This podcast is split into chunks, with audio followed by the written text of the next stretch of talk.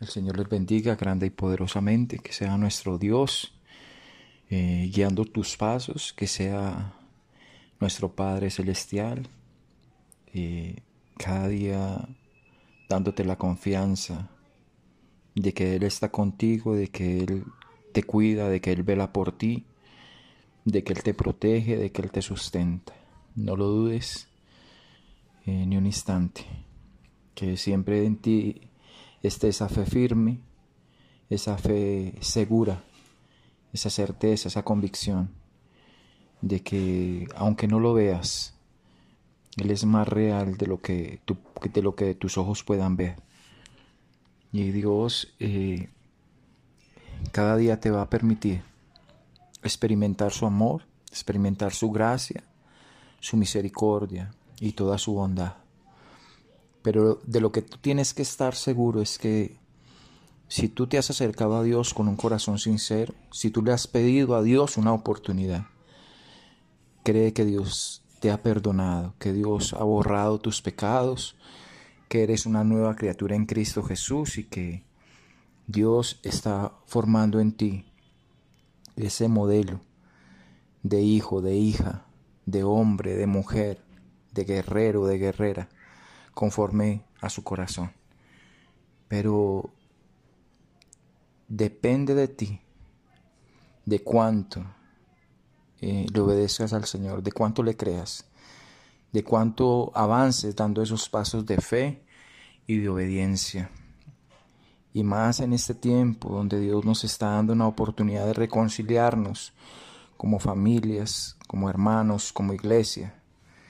Que no tengamos ninguna legalidad en nuestra vida donde el enemigo quiera seguir dañando, destruyendo, hiriendo, atando, llevando a la, llevando a la cautividad a, todos aquellos que no quieren eh, eh, tomar esa decisión de perdonar, tomar esa decisión de avanzar.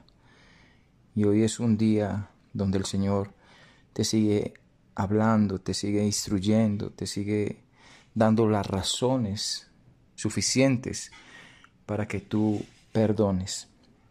Y, y este devocional de hoy se llama pedir perdón y perdonar. Y para ti perdonar puede ser complicado si te detienes mucho a pensar en, razones o en justificaciones o en excusas para mantenerte ofendido.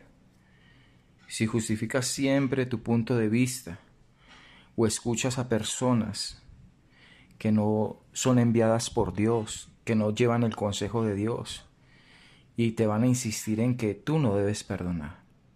Y eso te va a llevar a estancarte, eso es lo que, tú tienes que, saber. Tienes que ser sabio y, entender que si tú no aplicas la palabra, si tú no sigues el consejo de Dios, pues vas a seguir ahí atado, esclavo del pecado, esclavo de esos sentimientos negativos. A veces el punto de vista de, de, familiares cercanos o amigos que te aman pueden a veces distorsionar todo aquello que, por esa vieja naturaleza está ahí, está vigente en ti. Y a veces eh, cuando no tomamos esa decisión de creerle a Dios, eh, nos ponemos a vacilar entre dos pensamientos y, y estamos divagando y pensamos a quién verdaderamente escuchar. Y parece fácil. Y sabemos que debemos escuchar a Dios y lo que dice su palabra. Yo como hijo de Dios sé que Dios siempre tiene la razón, que Dios no me va a llevar por el camino de la muerte ni de la maldición. Dios siempre eh, me muestra el camino de la bendición, el camino del bien, el camino recto, el camino que no me va a traer problemas. Y sin embargo, cuando vienen personas que te dicen que hablan de parte de Dios y te aconsejan lo contrario a lo que dice la palabra, y, te, van a, y te van a llevar a errar, a que tomes malas decisiones a veces van a decir que, que Dios dice que seamos mansos pero no mensos. Y ponen cosas en, la boca de Dios con autoridad y con visión y, y cosas que Dios no ha dicho en realidad. Y vienen totalmente equivocados y pueden hacerte desviar de lo que, de lo que realmente Dios te está hablando a través de la palabra. Entonces, ¿a quién escuchar?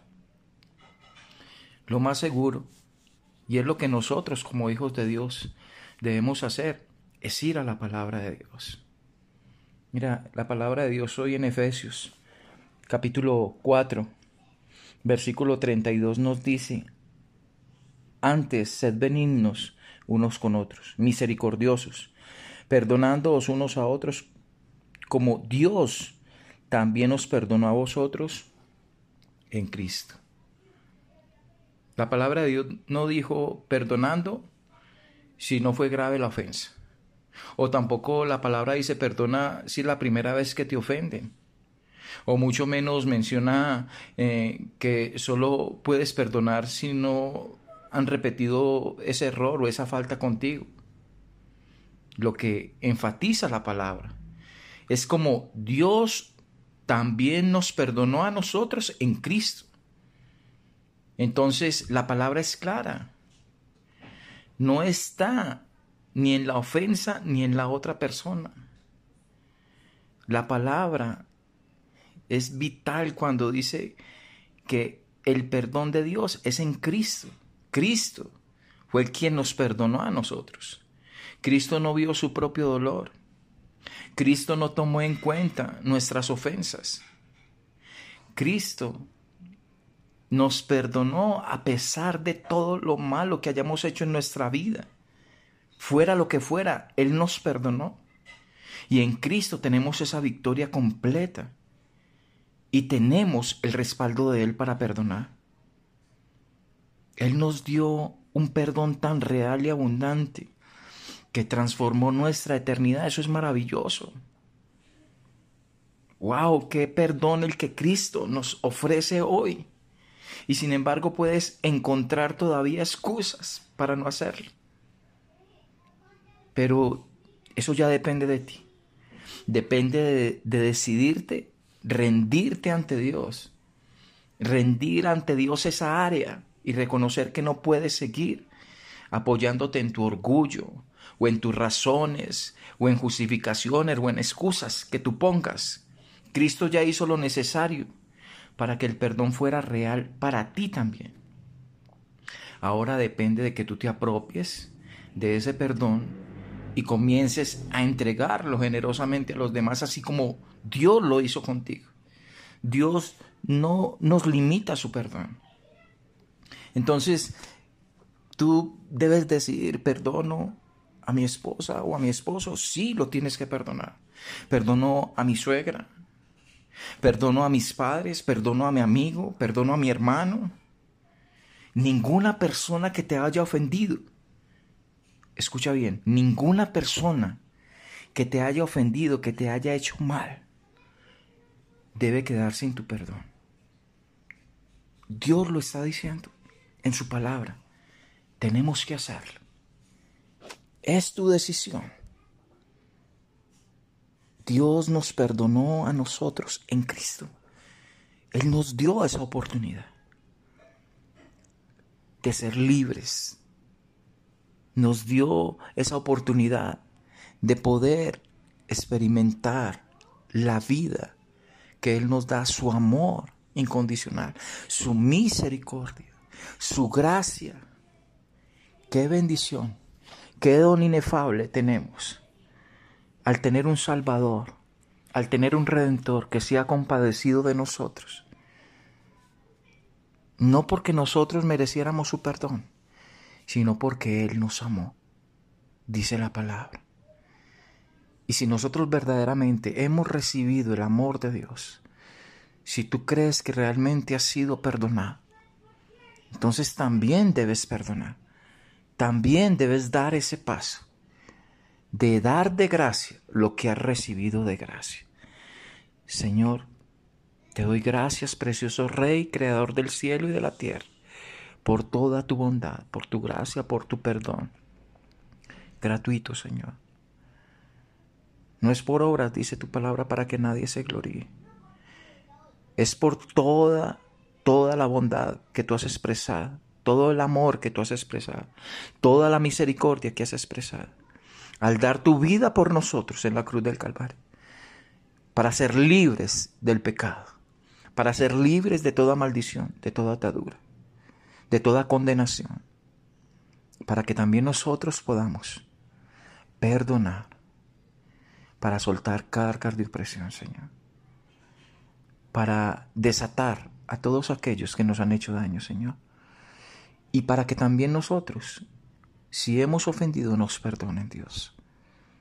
Gracias por esta oportunidad que tú me das de mostrarme a través de tu palabra, Señor. Que no es si yo quiero, Señor. No es opcional, Dios. Si yo te pido perdón y tú me perdonas, tú también, Señor, demandas que yo lo haga de la misma manera con aquellos que me han ofendido. En el nombre poderoso de Jesús, yo te doy gracias, Señor. Amén y amén.